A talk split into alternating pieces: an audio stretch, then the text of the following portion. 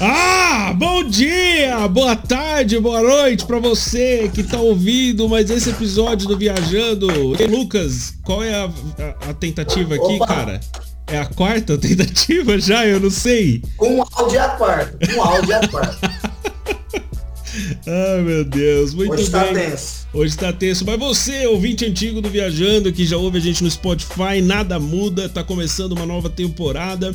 E você, ouvinte novo, que tá vendo agora em formato de vídeo, provavelmente na página do Facebook da Alvorada, você tá acompanhando agora o Viajando, que é meu podcast já, que já tem alguns anos e, e a gente tá começando essa nova temporada nesse formato de vídeo. E para abrir Lucas Rocha, se apresenta, cara, meu primeiro convidado. Fala, Alain, beleza? Boa tarde, bom dia, boa noite. Aqui a gente não tem uma ordem certa. A gente começa por boa tarde ou boa noite, é assim mesmo. Né? Aqui é o pastor Lucas, sou da Igreja Metodista do Jardim Brasília, em Aracatuba. É um prazer estar aqui, viu, Alain? Estreando esse formato. É uma honra, também é um desafio. Espero que a conversa seja top, boa, abençoada. E você que está nos acompanhando, que você seja muito bem-vindo, fica à vontade aí onde você estiver, tá bom? Deus te abençoe em nome de Jesus. Amém, mano. Amém. Cara, é, é, o bom é que como a gente tentou começar aí quatro vezes, é, deu para ficar bem treinado com a abertura. Isso é verdade. Ô Lucas, conta pra gente, mano, porque é o seguinte, para quem está acompanhando agora e talvez não conheça aí o Pastor Lucas, uh, você vai notar que às vezes eu falo com determinado é, é, é, estranhamento, pastor Lucas, assim como ele vai falar com determinado estranhamento quando ele precisa chamar de pastor também, porque a gente se conhece desde quando a gente era garoto juvenil leite com pera, né, cara? E... É, eu era juvenil. é, eu já, eu já tinha filho, já, é, verdade. Eu sou mais velho que o Lucas. Eu pareço ser uns 30 anos mais velho, né? Você tem ah, quantos... também não exagera. quantos anos você 25, tem, cara? vai. Eu vou fazer, eu tenho 25. 25. Olha aí, cara. mês que vem tenho 25. Eu vou fazer 29. Não é tanta diferença, mas é que. Aí, mano. É, é, é que parece muita coisa, né, cara? É que sua família. É sua família, vocês não envelhecem. Vocês, sua família, vocês não envelhecem. É. E nem cresce também.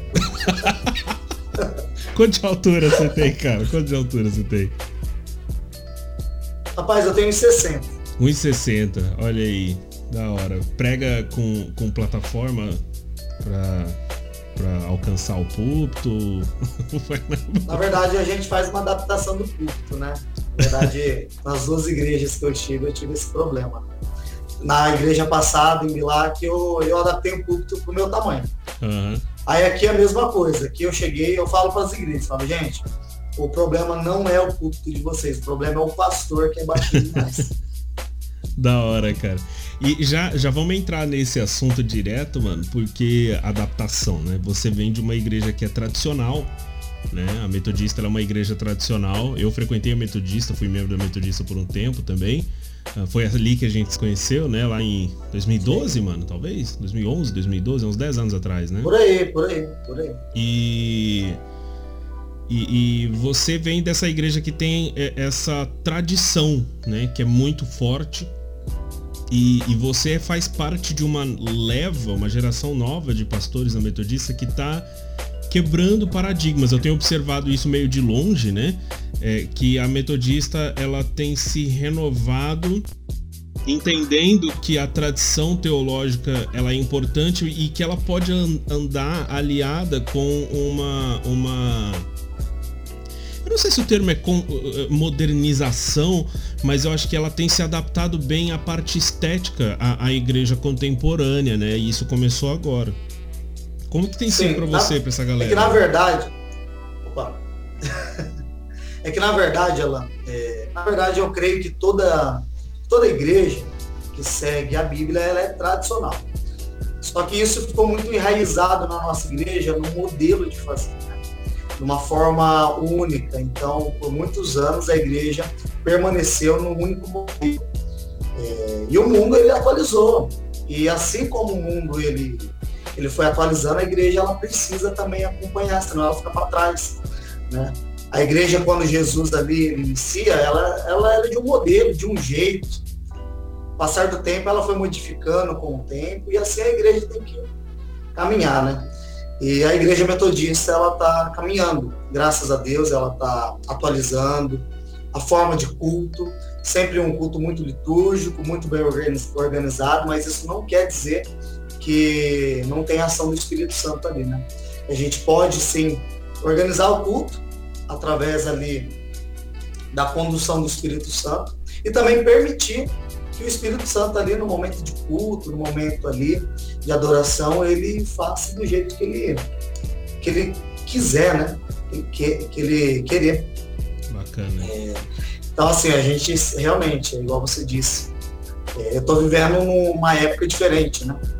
Onde os pastores eles estão experimentando o novo de Deus entendendo que ser tradicional, ser conservador, não quer dizer que a gente tem que viver é, numa única fórmula, mas que a gente pode adaptar junto assim com o mundo. Legal. Não trazendo as coisas do mundo para cá, né? Mas é, porque adaptando. se fosse para a gente se manter tradicional no, no, é que também existe uma confusão da do, de, terminológica, né? Quando, se, quando a gente fala liturgia, né? Sim. Mas assim, se a gente fosse se manter tradicional na forma como o culto é feito, é, é, nem microfone deveria ter, né? Porque originalmente. Sim, sim. Eu, eu sempre. Eu sempre brinco falando que a igreja ela atualizou e a gente tem que atualizar outras coisas. Até um tempo atrás a igreja usava vela para iluminar o templo. Hoje a gente já usa eletricidade, hoje tem ventilador, igrejas têm ar-condicionado, usa tecnologia. Então a igreja ela tem que avançar. Deus ele nos deu essa capacidade, ele deu a inteligência para o ser humano ele ir evoluindo, né? E a igreja também, ela tem que evoluir. Então a igreja ela tem que pegar aquilo de novo que Deus ele tem dado para nós e usar isso a favor dele, a favor da igreja, a favor de anunciar o evangelho, né? Bacana. E, e também eu acho que o pessoal. É, o fato do pessoal se apegar tanto a, a questões estéticas, né, do tradicionalismo estético, isso gera um, um nível de idolatria também, né? Isso é perigoso. Faz mal. Faz mal, faz mal. Isso faz muito Faz mal, mal porque a pessoa, ela, é, igual a gente já conversou aqui, uma coisa é ser tradicional e uma coisa é ser tradicionalista, né? Infelizmente, muitos a gente encontra ainda como tradicionalistas. Se a gente morrer um, uma coisinha sequer assim do tempo, pode gerar problema. Uhum. Né? Então, então tem muitas pessoas que são tradicionalistas, elas têm que se, eu, eu brinco que elas têm que se libertar disso. Sim, a, as nossas uh, os, aqueles que vieram antes da gente, eles precisaram romper com muitas tradições também, né? Pra gente poder, poder chegar hoje, né? É, de repente a pessoa que hoje vê escândalo em pintar uma parede de preto, por exemplo, é, foi a mesma pessoa que escandalizou os, os, idosos quando ela era jovem e quis colocar um instrumento de cordas na igreja, né? Quando a igreja. Sim, ou bateria. Bateria, nossa, bateria foi um problema eu, gigante. Eu, né? eu, eu, presenciei isso de, de pessoas assim, de, de pessoas antigas de igreja não concordarem com os instrumentos e com a bateria. É, tá certo que a gente tem que entender o lado deles, como a igreja era quando eles chegaram, né? Sim. O único problema é que eles ficam parados no tempo. Eles acham que tem que ser o único modelo e tem, e tem até pessoas cristãs velhas de igreja gosto muito desse termo velho de igreja, né? Mas vamos a experientes, igreja, vamos a experientes. E, é, adultos de igreja que, que não entende isso, que acham que tem que ser o mesmo formato, o pastor pregar do mesmo jeito, as mesmas vestes. É, Pós-graduados é assim. em Cristo. Olha que Sim. termo bonito. Deixa é, o, o, argumento é deixar Cristo ser o centro, mas a pessoa deixa isso só não falar. Porque a vivência é deixa Cristo lá fora, Sim. o que ele quer fazer, a experiência com o Espírito Santo, e a pessoa ela cria para ela aquela idolatria, né? Aquela forma. Eu vejo muitos cristãos evangélicos, protestantes, que condenam outras igrejas que adoram, idolatram Sim. estátuas e outras, e outras coisas mais, mas mesmo assim também tem as suas próprias idolatrias. Não são as mesmas, Sim. mas são idolatrias do mesmo jeito. É, e eu falo isso, não é nem pra. O pessoal às vezes pensa, quando eu, eu particularmente falo disso, Lucas, porque você sabe disso, né, pelo tempo que a gente se conhece, que eu sempre fui um cara que. que chocava o pessoal, né, com, com fazer o novo, né. É, sempre fui é, o, o, o, quando eu fui pregar na sua igreja, eu mencionei um, um, exemplo, né, de uma vez que nós estávamos fazendo louvor com as luzes da igreja apagadas e, e usando iluminação extra, né? E hoje toda a igreja faz isso, e quando a gente fez isso, o cara foi lá e acendeu todas as luzes da igreja, da igreja no meio do culto. E condenou a gente. E condenou a gente, é, condenou. E só que assim, eu não falo isso para defender esse modelo de igreja. Eu falo isso para a gente não se apegar a modelos estéticos Sim. de igreja, porque por exemplo hoje eu, se eu fosse construir um templo para Alvorada hoje, né? Eu já não faria. É, olha só que loucura. O pessoal da, da, da minha igreja que vai estar assistindo isso aqui agora vai estranhar. Principalmente os presbíteros da igreja, né? Vão estranhar. Eu não faria uma igreja nesse estilo galpão, com paredes escuras. Hoje o que eu tenho em mente seria estilo aquelas capelas anglicanas, sabe? Cheia de vitral, Sim. assim, sabe? Hoje uma meu, O meu sonho era poder pastorear uma igreja assim. É. Mas uma igreja que fosse, tivesse essa estrutura. É, isso demanda estrutura. De, de, de, prédio, mas também que as pessoas fossem cheias do Espírito Santo. Que a gente, que igrejas dessa forma aí a gente vê nos Estados Unidos, na Europa, Sim. tantos templos bonitos, gigantescos, maravilhosos com estruturas de som fantásticas e vazios. Hoje servindo como mercados. Olha, me entristece muito o coração saber que na, na Inglaterra, o berço do metodismo, saber que muitos templos têm se fechado todos os dias. Igrejas que pesquisar na internet viraram museus, viraram casas de shows, viraram é, mercados. Então assim é muito triste, né? Você vê uma mega estrutura maravilhosa e. Porque só a estrutura física do prédio era boa. Exatamente. É, e as pessoas foram se esfriando com o tempo. É triste e... você pensar né, acredito... que, que a gente teve templos, igual você falou da Inglaterra, onde ali pregaram é, John Wesley, George Whitefield, Charles Spurgeon, sabe? E simplesmente esses lugares estão mortos. Pessoas cheias de Deus, maravilhosas. Exatamente. Eu gosto muito de uma história do Evan Peters, né? Que você fala, você falou sobre o Espírito Santo. Eu gosto de uma história onde ele é, é, ele trabalhou lá no, no, no, no, evangelismo do país de Gales e ele chegou em um culto e ele falou, olha, é, todo mundo esperando ele, né? E, e, ele chegou no culto e falou, olha, gente, é, onde, a Bíblia diz que onde tiver dois ou três reunidos, Jesus ali estaria. Eu creio que ele está aqui. Vocês creem? Amém. A gente tem mais de dois ou três aqui. Tipo, tinha duas mil pessoas no lugar. Todo mundo riu, amém. Assim, e ele tá aqui, amém. Vocês creem nisso? Amém. Vocês creem nisso? Amém. Então vocês não precisam de mim. Pegou o casaco, foi embora.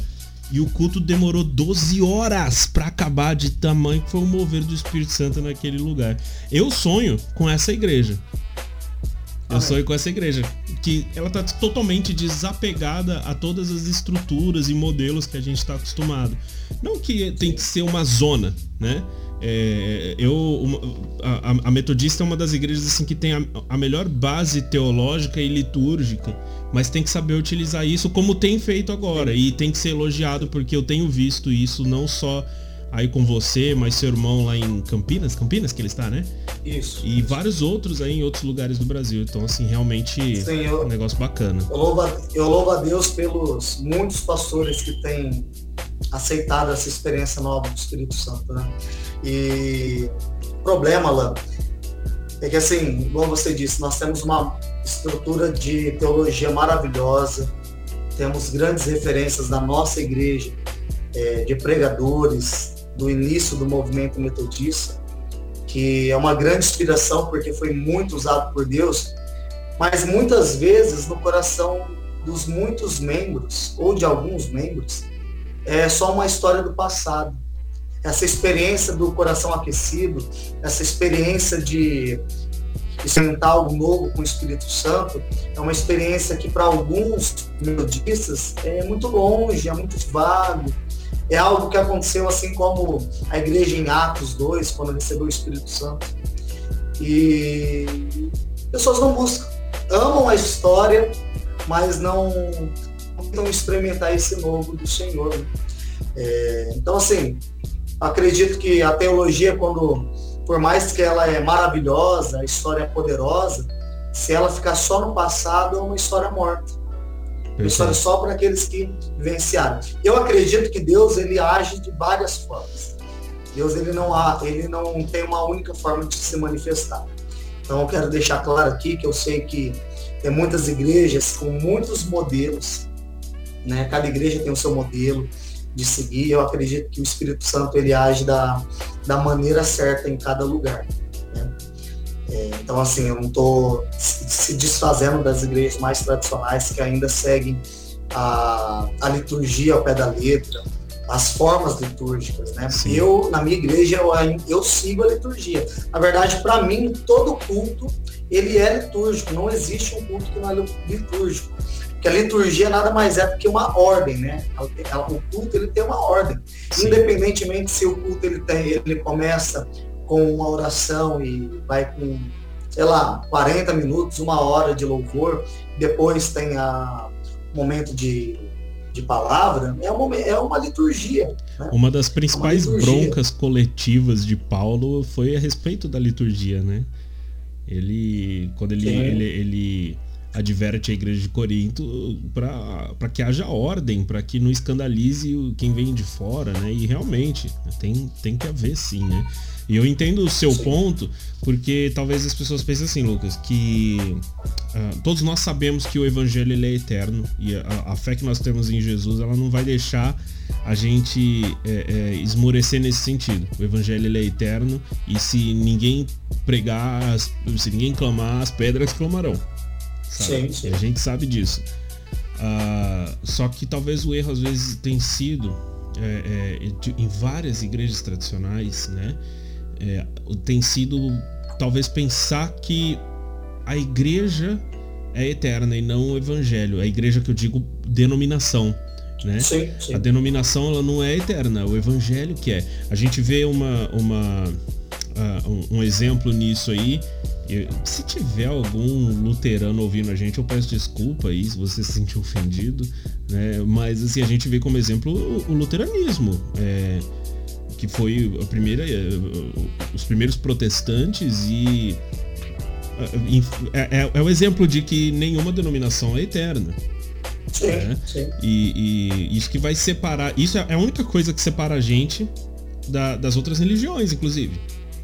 Certo? Porque a, a religião grega um dia virou só uma tradição e uma filosofia. Religião romana um dia virou só uma tradição e uma filosofia. O cristianismo nunca vai virar só uma tradição e uma filosofia porque ele é, ele, ele é eterno, é uma religião eterna. Porém, nós como igreja, né, a gente tem que cuidar para que a, a, o que nós estamos fazendo seja relevante.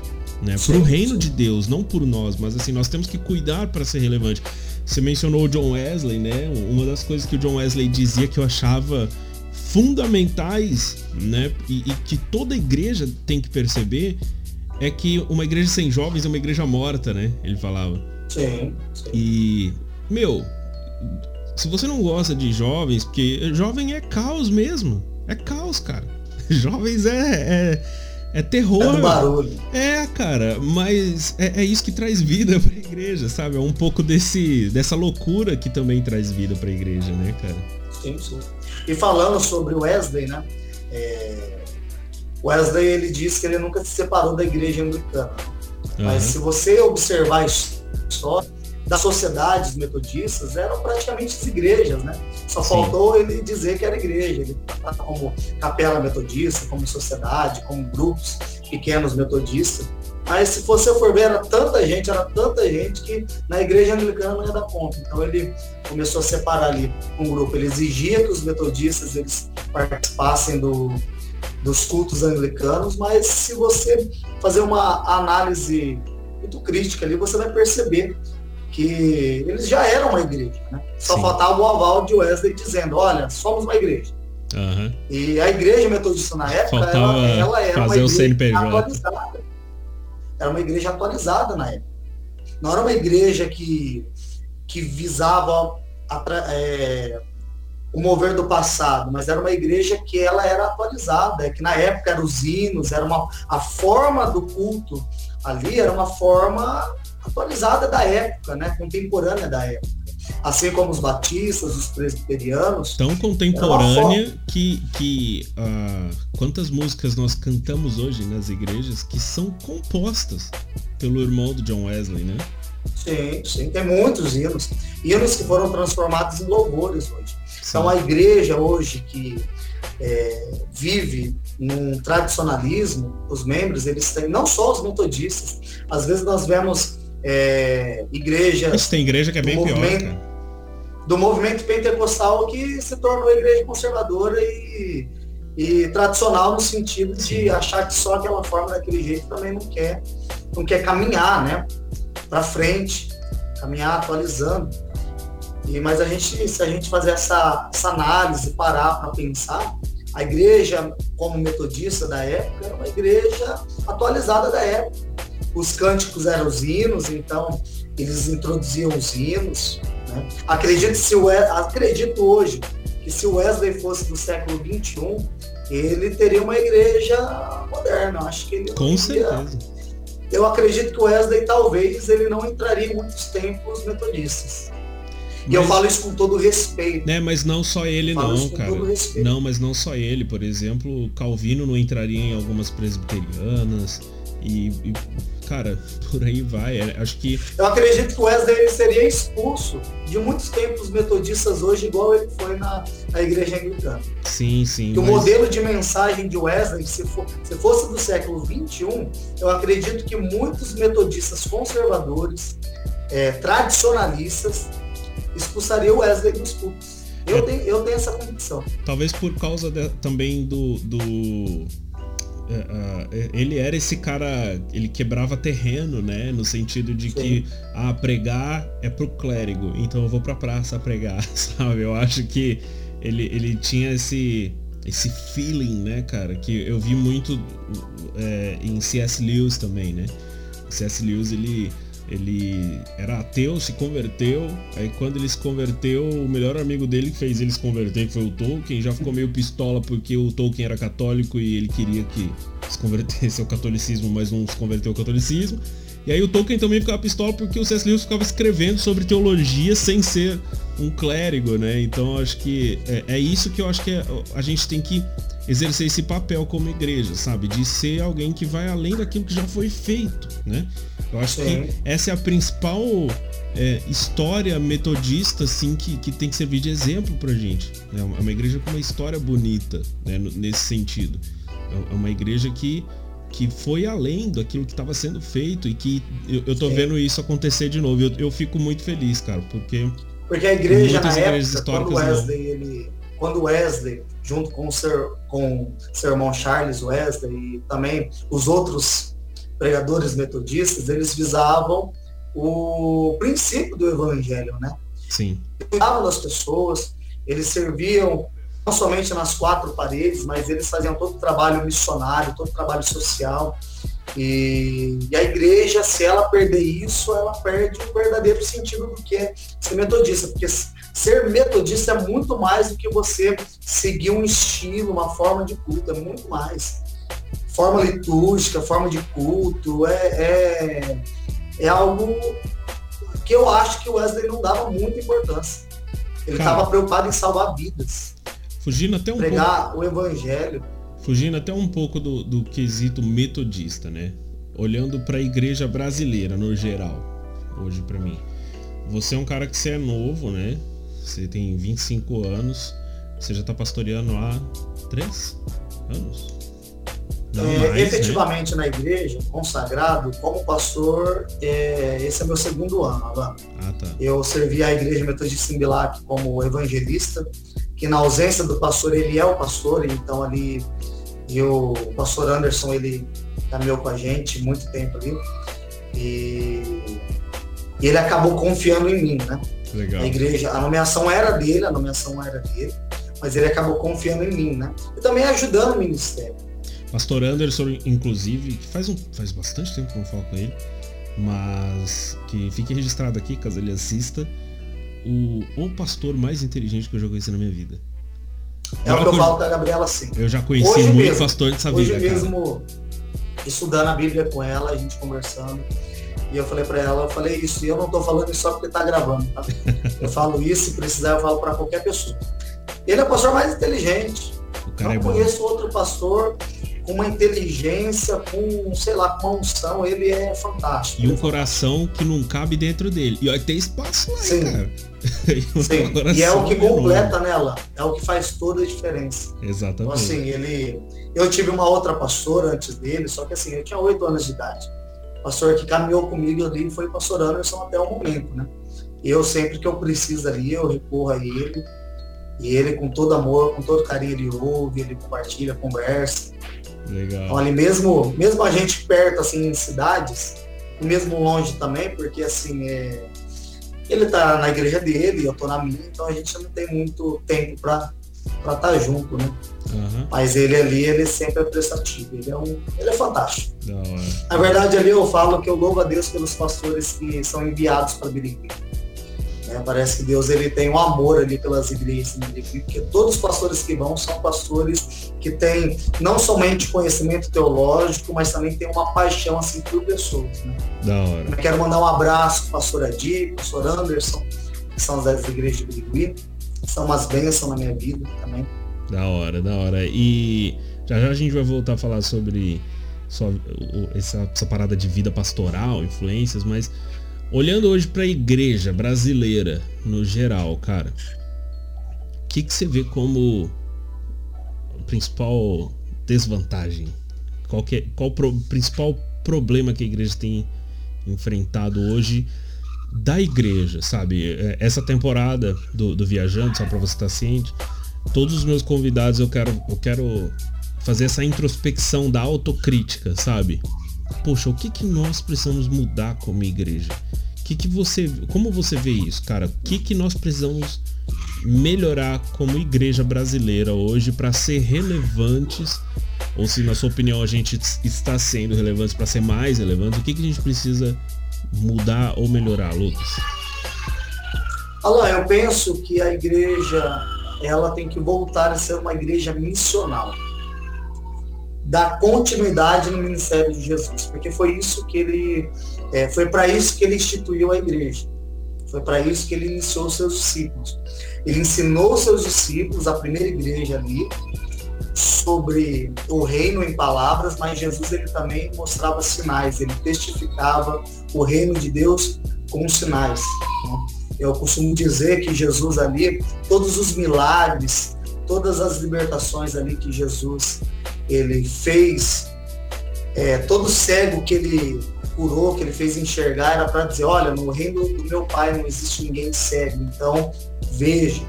Todo aleijado, ele curava, ele falava, no reino do meu pai todos podem correr, todos podem andar. Todas as pessoas que ele alimentava, ele estava querendo dizer, no reino do meu pai, no meu reino, não existe ninguém que passa fome. E os discípulos, eles viram isso. Jesus ele ensinava em palavras, mas ele testificava tudo que ele falava com sinais mostrando poder, né?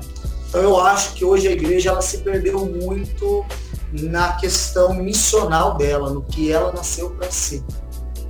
Sim. Hoje nós vemos, hoje nós estamos vendo, graças a Deus, um movimento de avivamento. Nós temos visto várias igrejas crescendo, se expandindo. Aqui em Aracatuba nós temos uma igreja cheia, algumas igrejas são lotadas, são igrejas que são relevantes para a nossa cidade, mas assim, acredito que ainda a gente não está vivendo o que é missional. É, a verdadeira missão do Senhor. É, é, uma coisa que também tem me preocupado muito, né? Na Alvorada eu preguei sobre isso recentemente. Eu, eu é, é instiguei os demais pregadores da igreja a fazer sermões relacionados a isso, né? Que não basta pra gente ser bíblico, a gente tem que ser missional, né? E, e se você for ler ali Mateus 10, quando Jesus envia os discípulos, ele envia até Judas. Judas pregou o evangelho, Judas curou os doentes, Judas expulsou os demônios, né? Então hoje, se nós como igreja não, não somos missionários, a gente tá, a gente larga atrás de Judas. Sim. Né? É muito pesado ouvir isso. A igreja ficou meio chocada quando eu falei isso. Eu, eu, estive pregando na sua igreja, você sabe que às vezes eu, eu uso algumas frases que dão um pouco de susto em quem ouve, né?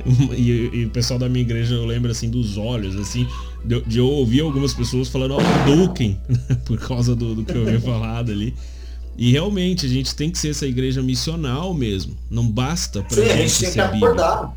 Exatamente. A gente acho que passou que tanto de tempo. Dormir, a igreja tá dormindo demais. A gente, a é... gente passou tanto tempo preocupado dizer... com o T que a gente esqueceu do C. E a igreja hoje, você falou de mega igrejas, eu não quero criticar mega igrejas, mas muitas igrejas crescem um crescimento canceroso. Um chasso, né? É, cara, porque não é um crescimento de ganhar vidas, é um crescimento sem batismo, né? É uma migração, na verdade, né? Então sim, a gente sim. precisa voltar a ser aquela igreja que, que converte o, o, o, ateu, sabe?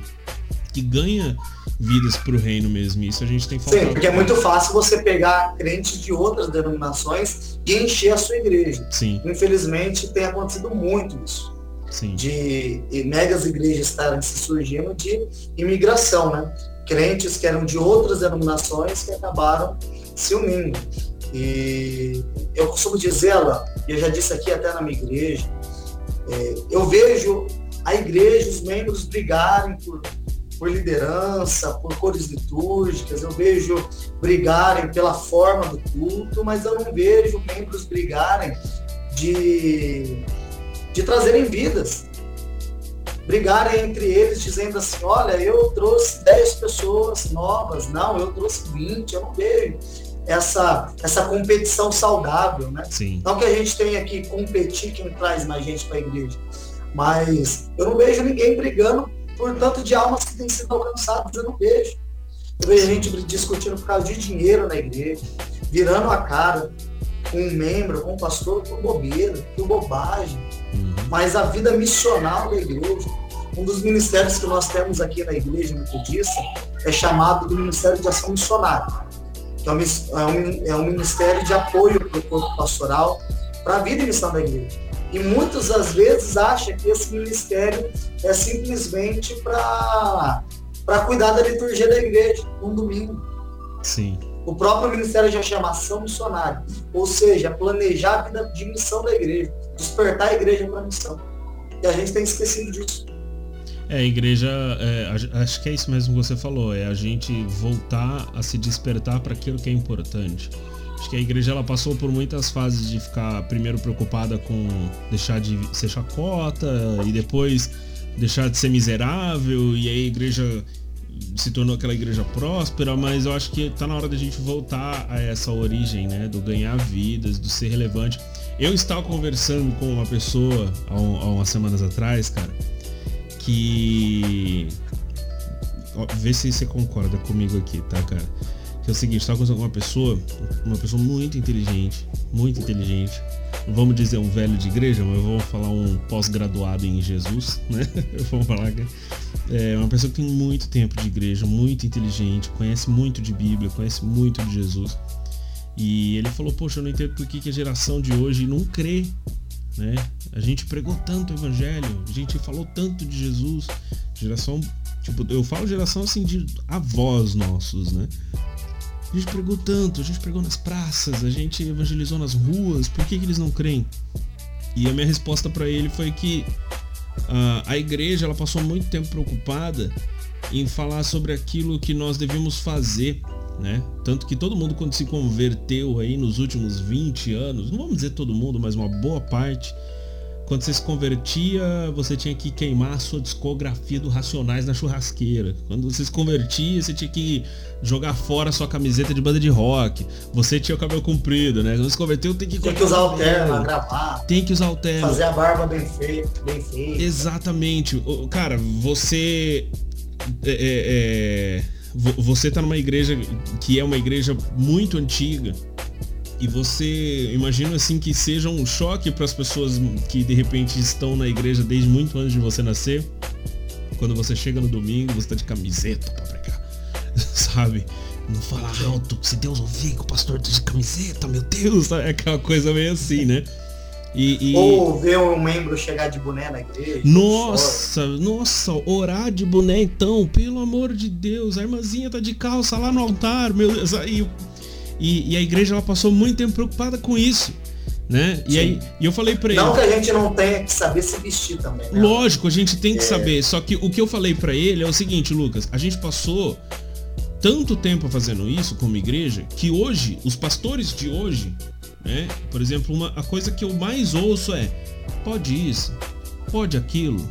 As pessoas querem saber o que pode e o que não pode, porque a gente passou anos pregando para eles o que pode e não pode e esquecemos de pregar Sim. quem seguir. A gente falou demais do que fazer e não fazer e esqueceu de falar de Jesus, cara. Então, Esqueceu de fazer também, né? Exatamente. Então a, a, a geração de hoje não crê porque eles não, simplesmente não, não pregaram Jesus para eles, pregaram costumes. A igreja ela, ela se tornou uma igreja a, a, de tradições e não uma igreja sobre a salvação, né? Eu usei até o termo para eles, soteriológica, né? A igreja deixou de ser soteriológica para se tornar uma igreja tradicionalista. Então hoje a gente, quando a gente vai pregar, é uma situação parecida com a da primeira igreja lá de Atos. Quando a gente vai falar de Jesus para algumas pessoas, são pessoas que não conhecem mesmo. Eu tive um discípulo, cara, há uns 3, 4 anos atrás, que ele, quando ele se converteu, ele começou a ler a Bíblia e ele começou do zero ali, né? ele não chegou a pedir orientação para mim na época, ele só chegou em mim e falou assim, cara, comecei a ler a Bíblia eu já tô em Êxodo, não, não tem Jesus ainda. Quando é que Jesus aparece? Porque o pessoal não conhece, cara. Né? É meio maluco. E aí a gente vive hoje uma sociedade que é assim, que não conhece Jesus, que ouviu por muito tempo. Que, que ouve falar, né? Que ouve falar. O Jesus que eles é... conhecem é o Jesus da camiseta gospel, é o Jesus da, da, novela da Record, mas não é o Jesus da Bíblia, né? Um exemplo muito, muito prático disso, Alan, é, a vida de Samuel, bem quando ele era um menino. Né? Quando Samuel ele ouve alguém chamar pelo nome dele, ele não sabe quem que é. Mas isso, e quando está escrito lá no capítulo 3, que ele não conhecia, ele não sabia quem que ele, quem estava chamando ele. Não é porque ele não conhecia Deus, ele conhecia Deus. Mas ele conhecia Deus por quê? Pelo quê? Através da mãe dele, através do profeta Eli. Ele conhecia a escrita, mas ele não tinha uma experiência com Deus. Ele conhecia, tem mas muitos, não, não reconhecia. Tem muitos crentes hoje que é da mesma forma, que cresceram na igreja, são velhos de igreja. Ó, não gosto desse termo, todos usando É que são velhos de igreja e eles só conhecem o Jesus dos papéis, o Jesus histórico, mas eles não têm uma experiência. Parece que existe um abismo entre o homem e Deus, e Jesus é, é a ponte que que veio para unir, né? Só que tem muitas pessoas que conhecem a palavra e ainda não conhecem a experiência. Perfeito. E a palavra vazia diz das escrituras que a palavra ela é morta se você não tem uma vivência. Você precisa ter uma vivência. O Wesley, ele, voltando a falar de Wesley aqui, desculpa, eu sou metodista, preciso falar do Wesley. o Wesley, ele falava que a gente, a, as bases do metodismo, uma delas era a experiência. Claro que tinha a escritura, tem a razão, mas o Wesley ele também preservava a experiência. Sim. Que a, claro que tinha que andar junto, né? Porque a experiência, sem você conhecer a escritura, sem você ter a sua razão, ela não vale de nada. É, mas o Wesley ele pregava que você tinha que ter uma experiência do Espírito Santo. Legal, legal. E é realmente essa é a, é a parada, né? As pessoas buscarem Sim. conhecer Jesus de verdade, mas o, o, o, Jesus bíblico, né? Não só o Jesus histórico, o Jesus referência, né? De, ah, eu conheço do fulano, de ciclano, né? É, é conhecer mesmo, de perto. E, meu, você, nas, você nasceu na igreja? Eu nunca, nunca soube. Rapaz, eu tenho o tanto de, de aninhos de aniversário que de igreja. Ah, legal, legal eu sempre... me converti com 14 anos. E eu não sei se eu tenho uma péssima visão periférica, mas. De quem nasceu na igreja? Não, não. É, a, a, a minha. Eu, eu, digo assim, é, eu não sei se eu tenho uma péssima visão periférica no sentido de que quando, quando eu soube que você havia se tornado pastor, eu lembro que eu falei com você que a gente ficou um tempo, né, sem ter contato. E quando a gente retomou o contato, eu, eu, lembro que eu falei, cara, é lógico, se tinha alguém pra ser pastor, era você. Não sei se você lembra que eu te falei disso. Sim, não, se tinha alguém que ia ser pastor, era você, cara. Mas na época eu não ficava assim, ó, o Lucas vai ser pastor. Eu não. Eu não... Nem eu, nem eu. É isso que eu ia te perguntar, é... cara. Como é que surgiu se essa questão pra, Se você falar assim pra mim, você queria ser pastor? Não. Não estava nos meus planos ser pastor. Não cogitava na minha cabeça. E como é que aconteceu isso aí? Olha, como eu disse, eu nasci na igreja. Eu tenho tanto de aniversários, eu tenho de berço cristão, né? Só que para mim, na prática, posso ser sincero, para mim isso não quer dizer nada. Para mim isso não quer dizer nada. Eu acho que todo crente que nasce na igreja, ele tem que em algum momento se converter. Sim. E assim foi comigo. Eu fui batizado na infância, e com 14 anos eu confirmei o meu batismo no altar do Senhor. Naquele momento eu tive uma experiência maravilhosa com o Senhor. Foi a minha primeira experiência de, de com Jesus, o Espírito Santo, né? Então foi ali na. Não me batizei de novo. Eu fui batizado quando era bebê e eu não senti necessidade de ser batizado de novo. Eu confirmei meu batismo ali no altar. Fui batizado na minha igreja. E no mesmo altar eu casei, no mesmo altar eu fui consagrado evangelista, no mesmo altar eu fui enviado para o pastoreio. Isso é muito bonito, né, e... né, cara? Isso é, sim, é muito sim. legal isso. E com 14 anos ali, dia 28 de novembro de 2008, 2009, 2008, por aí, eu aceitei Jesus. Foi o meu momento ali decisivo, sabe? Eu fiz, eu segui os, os procedimentos da igreja ali, fiz a classe de membresia e eu tive uma experiência com o Senhor ali no altar. Depois dessa experiência, Alan, eu comecei a buscar e amar mais a Deus, amar de verdade a Deus. Por quê? Porque eu nasci na igreja, mas eu fui levado pelos meus avós. Meu irmão hoje, o pastor Tom, ele ele um pouco, quatro anos mais velho que eu, mas ali ele tinha um pouco de de vergonha de se enturmar ali com os adolescentes, então ele me levava de cobaia, né?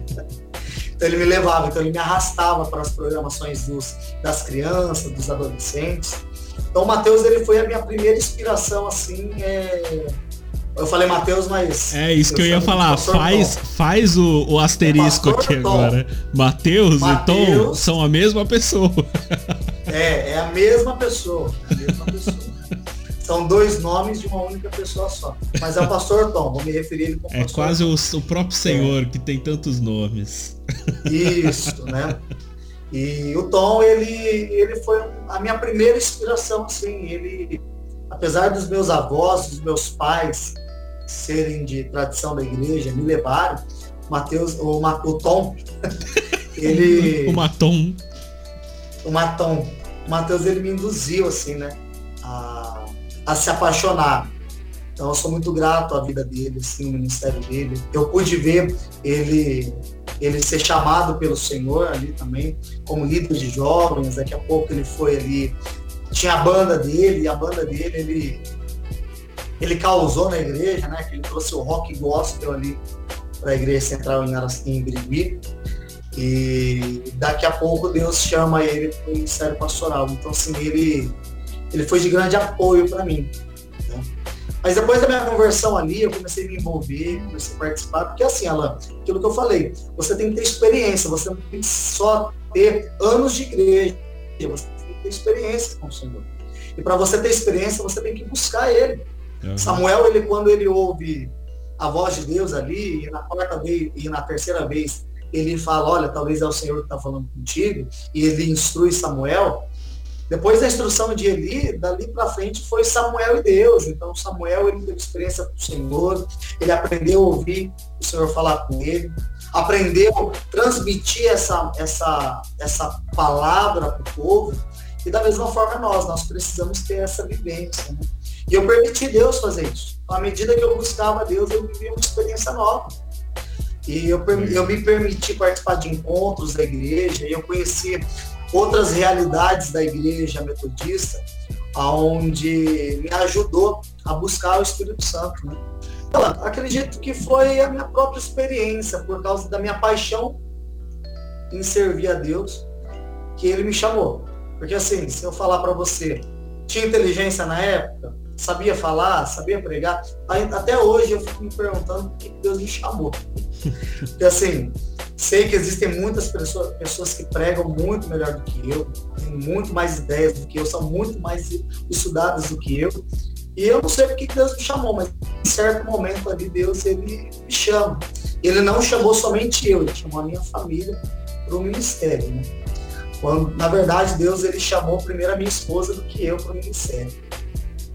Eu, eu ali com 15, 16 anos já comecei a me dedicar ali a, a deixar ser usado ali na igreja, na escola. Participei de ministérios de jovens, de, de, até do louvor eu tentei entrar ali, foi uma tragédia. É mesmo, isso pra mim é novo. Você fez é, o que cara, Quando, quando o Matheus tinha banda, com 14 anos eu, eu me envolvi tanto assim que eu quis participar, né? Mas ali foi uma tragédia, né? Mas você participou é... no quê? Você tentou cantar ou tocar alguma coisa? Eu, eu era segunda voz. Eu era ah, segunda voz e ali era uma tragédia. Aí Deus foi me direcionando nos caminhos. Uhum. Assim, os meus três irmãos ali, eles são consagrados assim, na área da música, mas eu, eu Deus não, não me deu esse dom, não. É. Então ali, Alan, certo momento, Deus me chamou, eu tinha outros sonhos, meu um dos meus sonhos era ser professor de história. É, comecei a me envolver com, com comunicação, então ali eu pensei em fazer marketing, é, trabalhar com cinema, eu pensava mais nessa área. Né? E quando eu estava casado já, Deus ele chamou a Gabriela. A Gabriela também, ela tem uma história, mas eu não vou entrar em detalhe aqui ela é uma coisa muito particular dela. Em certo momento, num projeto missionário de jovens que a gente foi, uhum. é, Deus chamou ela e me chamou. A gente foi num treinamento em 2016, se eu não me engano. Isso, treinamento da nossa igreja, um treinamento muito intensivo de missão para jovens, né? E ali a gente sentia muito mover, mover de Deus, era uma coisa extraordinária. E de repente Deus ele chama ela e me chama. Só que ali a gente não entendeu muita coisa. E o pastor Anderson montando nele ali, uhum. ele sentado no sofá de casa, conversando com a gente, olhando no nosso olho, e disse para Gabriela, falou, Gabriela, olha, é, Deus está te chamando, amém, glória a Deus, mas você tem que pedir agora para Deus chamar a sua família. Não adianta Deus só chamar você. Deus ele precisa chamar o Lucas, precisa chamar a Laura, uhum. precisa chamar vocês, né? É, vocês são uma família, então a família tem que ser. E ali, depois daquilo lá, a gente começou a buscar, Deus testificou o ministério para mim, o ministério pastoral. E aonde a gente ia ali, Deus usava pessoas da nossa própria igreja para falar que até a nossa descendência ali seria uma descendência que viveria, que viveria numa, é, no corpo de missão do Senhor. Não sei como, não sei se o mesmo ministério meu será dos meus filhos, se Deus tem ministérios diferentes. Mas foi dessa forma, a gente orou e Deus testificou para nós. E como que Deus testifica isso? Nas nossas próprias ações. Eu me dispus a servir a Deus na obra. Deus estava me chamando para o ministério pastoral. Então uhum. eu mesmo como leigo, é, como é, membro leigo da minha igreja, eu comecei a servir a Deus com o que eu tinha nas mãos. A princípio eu tinha nas mãos uma câmera que eu registrava os momentos do culto, comecei a trazer a, a nossa igreja para o lado das redes sociais, dar uma visibilidade para a igreja nos lados, é, na área das mídias sociais, como Facebook, YouTube. E depois Deus ele foi usando o que eu tinha. Eu tinha é, paixão por pela palavra dele. Então, ali, em certo momento, eu comecei a dirigir um culto, pregar ali, organizar a igreja, você... abrir o templo. Eu comecei abrindo o templo. Não sei se você lembra disso. É uma história bem antiga, mas você falou disso me lembrou agora. Quando eu fui conhecer a metodista de Birigui pela primeira vez, a única pessoa que eu sabia quem era ali era você. Porque por causa das redes da igreja ali, e você era mais fácil de reconhecer por causa do cabelo comprido e tal.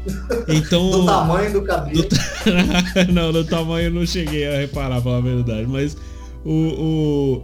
eu lembro assim, quando, quando eu, eu, eu fui pela primeira vez, eu falei assim, tá, eu sei uma pessoa que eu sei que tá sempre aqui e, e que se for para eu me, me informar a respeito da igreja, é esse cara aqui.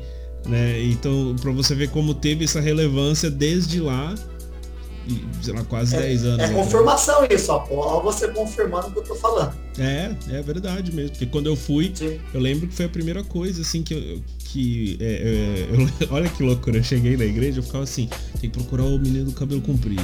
Se eu achar ele, eu sei. eu ficava nessa, cara. Olha aí que loucura. Então realmente foi. E achou? E achei, e achei. Pra gente é, é, encerrar, que você deve estar tá pronto pra jantar já, né? Mas uh, uh, vamos lá, mano. Como que tem sido o começo do, do início de, de ministério pastoral? Porque sempre é difícil ser pastor, sempre é difícil ser pastor quando você é jovem, sempre é difícil ser pastor quando você é jovem no início da caminhada. Então você tem aí é, três três fatores, né, que tornam bem difícil, né? É, é, é bem complicado. Eu, por exemplo, antes de você falar, é, olha, olha só para você ver, isso foi uma coisa que foi Deus foi trabalhando também no meu coração. Eu ficava encanado no começo, quando eu comecei a pastorear, de eu falava assim, cara, eu não posso tirar a barba. Se eu tirar a barba, eu vou parecer mais novo e o pessoal não vai me respeitar. Ah sabe? Eu pensava isso até. Sei bem, sei bem como é. Eu não tenho tanta barba igual você, mas é a mesma coisa. e aí, eu como oro é que pra Deus. sido? É, vou semear aqui pra você. recebo, recebo. e aí, como é que tem sido, cara, começo de, de, vida pastoral? É sempre, é sempre punk, né? Porque eu também eu não sei exatamente. Eu sei pela, pela experiência do Tom na época, né? Uh, do, do, do, que ele falava tal.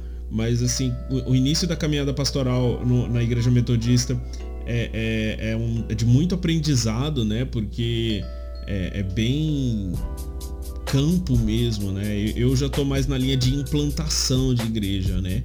Você já, já faz um trabalho que eu considero mais difícil, chegar numa igreja que já existe e, e implantar uma cultura ali dentro, né? Como é que tem sido para você, mano?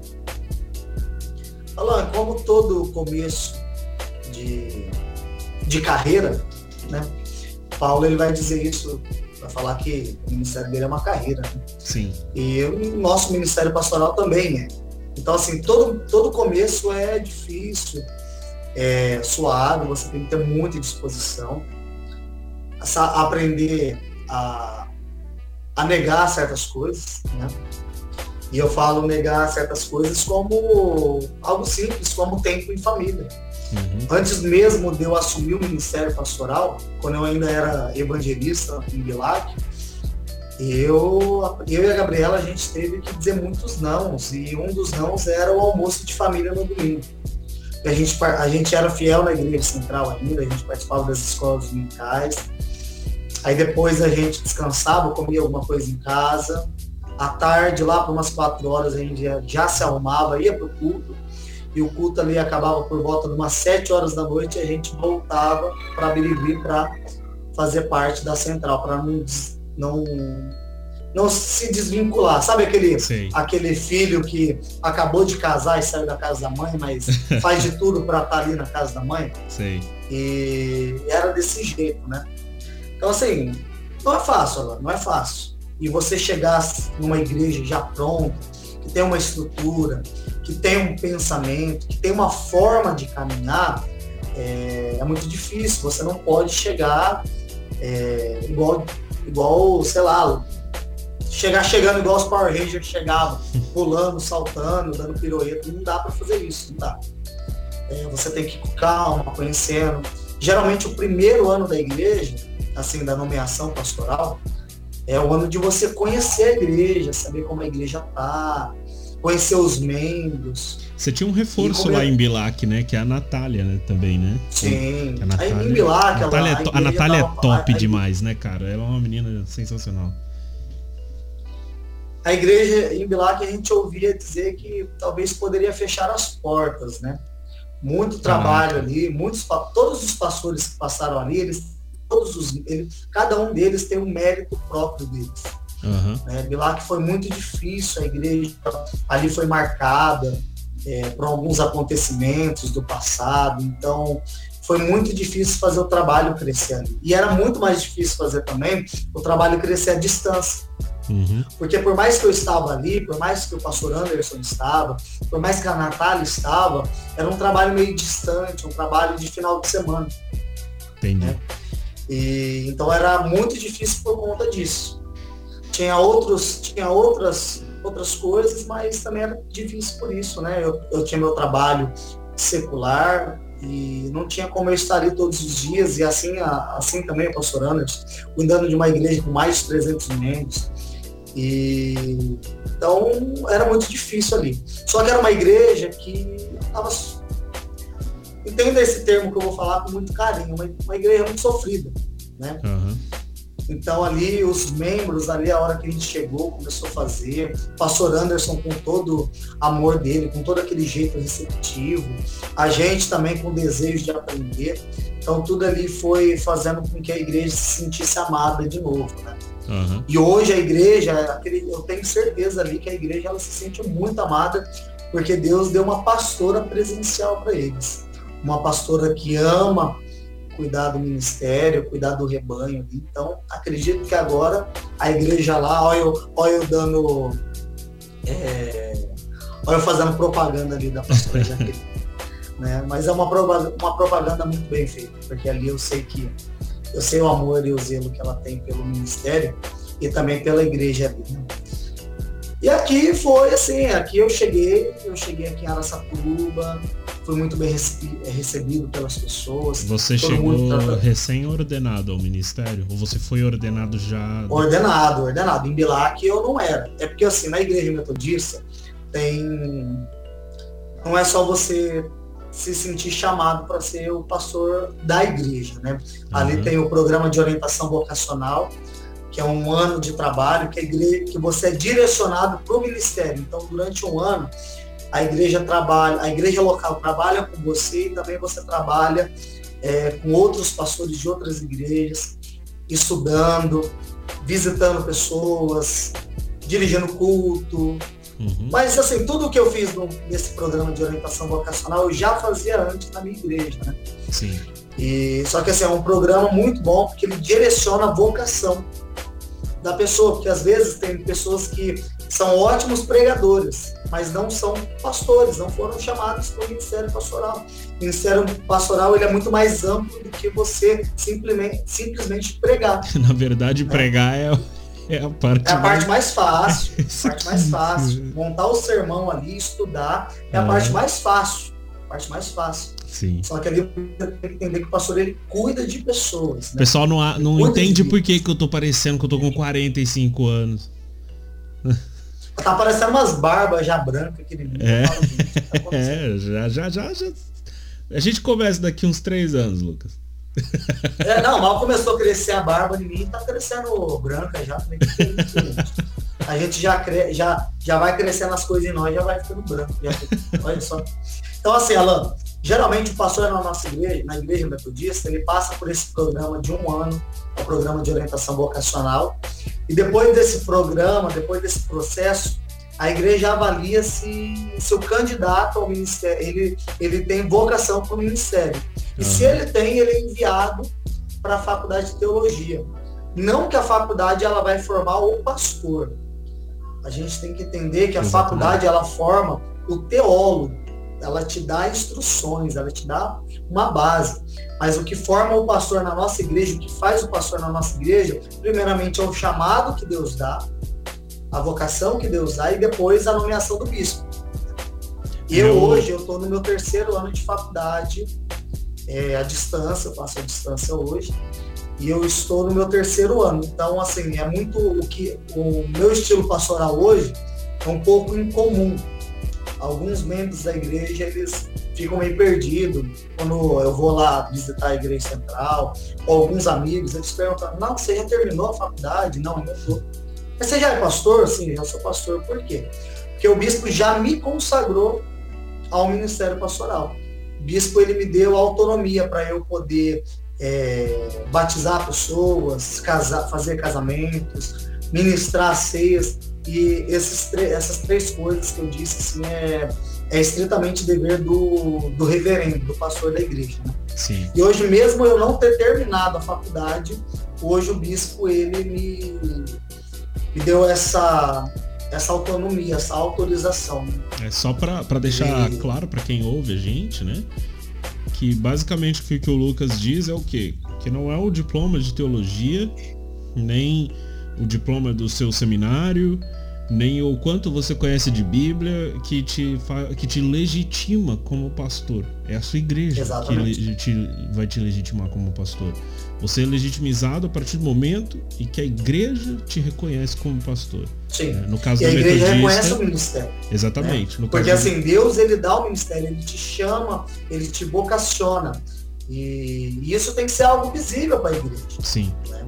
Como que a pessoa vai falar que ela foi chamada por Deus se ela não consegue demonstrar em atitudes, em serviço à própria igreja? Então, assim, Deus ele chama, eu acredito que Deus ele chama as pessoas para os ministérios e especificamente para o ministério pastoral, mas também a igreja, é, é, é, esse chamado tem que ter uma confirmação da própria igreja ali, a igreja, porque, igual eu disse, esse, esse tempo de, de programa vocacional, ele está direcionando você no quê? É a pregar, a igreja ver você pregar, o seu desempenho, o seu crescimento. Então isso tem que ser testificado. Lembra que eu falei que Jesus, ele ensinava em palavras, mas ele testificava as palavras dele, ele testificava o reino, ele testificava o evangelho através de sinais. E da mesma forma o ministério pastoral. Amém. O ministério pastoral da mesma forma. E hoje, por mais que eu ainda não terminei a faculdade, hoje eu já sou pastor, né? Eu sou pastor, eu tenho autonomia aqui na minha igreja, é uma igreja autônoma. Eu, eu a, a igreja metodista é uma igreja conexional, mas a minha igreja ali ela é uma igreja independente, ela não é uma igreja congregação. Depende de uma igreja central, depende de uma igreja mãe. Minha igreja não, ela é autônoma. Ela tem autonomia para ela entre aspas, fazer o que quiser dentro do regimento da igreja, dentro Legal. das doutrinas, dentro das leis e normas da igreja. Uhum. Né? Então hoje não tem nenhum pastor acima de mim. Hoje tem, que tem o meu pastor SD, que ele é o secretário distrital do nosso distrito, e eu tenho o bispo. Hoje o meu pastor é o bispo. Hoje quando você prega, por exemplo, então é, é você tem total autonomia naquilo que você vai pregar, obviamente respeitando a teologia e o credo metodista, né? Mas. A, a, a... Credo cristão, né? Sim. O que você acha, pergunta polêmica, a gente vai encerrar com isso. o que, que você acha de igreja que manda o esboço para todas as outras igrejas pregarem? Hoje está na moda isso. Tem muita igreja, vamos supor, tem a sede nacional da Metodista eles mandam um esboço. E manda, e manda o esboço do, do mês. É. Do que não, vai pregar. Não é, não é, nem do mês, é do, do domingo. É domingo, do domingo a domingo. Você tem que pregar exatamente aquele sermão que foi enviado. Ou seja, não tem autonomia de criação do sermão. Não sei se você sabe, tá, essa prática ela tá muito comum hoje. Sim, tá sim, muito comum sim. hoje. Aqui em Aracatuba nós temos uma igreja assim que as extensões dessa igreja é desse jeito. O, um, uma hierarquia de pastores ali preparam os sermão, sermãos, estudos de célula e distribui para as outras igrejas, outras extensões da mesma, né? Alô, isso eu, eu vejo por dois olhos, tá? Por duas visões isso. Eu vejo que talvez é uma coisa boa, no sentido que é, é controlado o que se prega, porém eu vejo como algo ruim porque é controlado o que se prega. É, eu vejo mais como ruim. A, a Alvorada, sim, sim. a gente estudou a possibilidade há um tempo de, de nos tornarmos é, é, um, um, uma, uma igreja conhecida aí nacionalmente. É, eu posso falar depois que acabar a gravação que é uma igreja de uma teologia muito sólida, inclusive, muito boa, e o que me impediu foi essa questão da falta de, autonomia, porque ela, ela mata a, o olhar para a igreja local. Sim, né? sim. Tipo assim, eu não posso pregar aqui o que Deus revelou para um pastor que está em outro estado domingo a domingo, sem ter um único dia de independência, né? Então, isso para mim foi fundamental, sabe? Eu, hoje eu vejo que tá se tornando uma prática comum e eu, eu fico preocupado, para ser sincero, cara. Eu acredito, Alan, que cada um de nós tem a capacidade de ser usado por Deus para estar tá transmitindo a palavra, né? Então, quando já tem essa estrutura pronta e é distribuída, isso impede que a pessoa tenha uma experiência e compartilhe aquilo que Deus revela para ela, né? Sim. Através da palavra dele, através da busca. Então, eu acredito que tem os prós, mas muito mais contras. Eu concordo com você. Sim. E aquilo que você falou, isso acaba voltando para a igreja central, para o pastor central.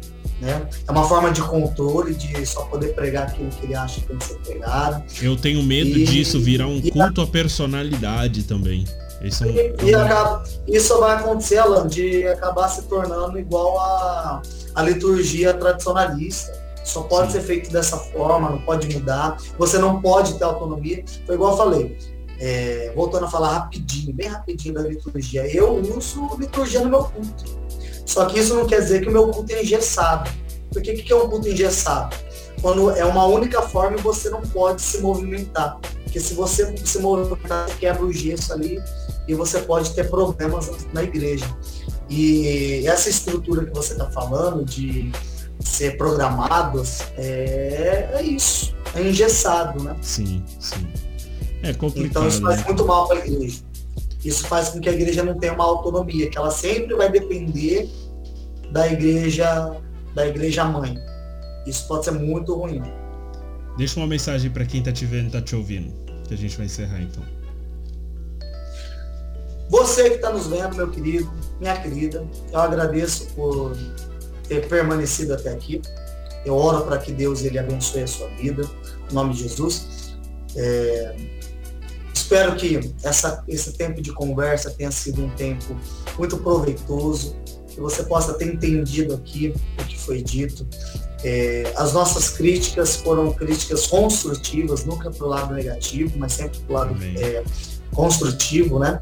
E que você possa enxergar a, a realidade da igreja hoje com uma, uma perspectiva boa e saber se você é um cristão, uma cristã, é, ter um momento com o Senhor e falar assim, como você pode melhorar como cristão na sua igreja. Talvez a sua igreja você tenha um olhar ruim do pastor, dos líderes, mas talvez está faltando você orar a Deus e falar assim, Deus, faça eu ser uma peça fundamental na minha igreja. Eu tenho certeza que você vai ser, você vai arrasar, você vai ser abençoado e abençoar a sua igreja. Que você possa entender também essa conversa que a gente teve aí sobre, sobre a questão de ser tradicional, ser contemporâneo, né? Você possa não ir muito para a esquerda e não ir muito para a direita, mas estar focado sempre na cruz de Cristo, no caminho certo do Evangelho. Amém, mano. Amém. Você acha que ficou bom? Quer que eu fale de novo? Não, tá top, cara. Tá top. E é isso aí mesmo. Cara, prazer imenso conversar com você. É, espero que bom. em breve a gente esteja se vendo pessoalmente para dar aquele abraço. E. Vem aqui em casa, mano. Então comer uma pizza. Tá certo. Eu vou estar. Tá, acho que eu vou estar tá em Birigui semana que vem, cara. Aí, aí, ó, dá um pulo aqui. Vou dar um pulinho aí. Beleza? E, e, antes de terminar, Lan, queria falar mais uma coisa. É. Talvez alguém que esteja assistindo a gente hoje sinta-se vocacionado em algum momento, se sentiu chamado por Deus para o ministério, ou seja pastoral, ou seja para o ministério é, evangelístico, é, missionário. Mas a pessoa ela se questiona se como que ela pode servir a Deus.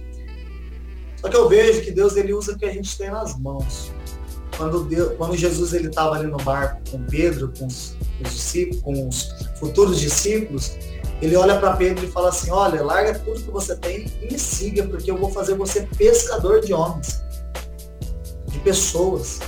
Então ali, Jesus ele estava falando assim: Pedro, olha, sabe, sabe isso que você é, sabe fazer? Você vai usar isso para o meu reino.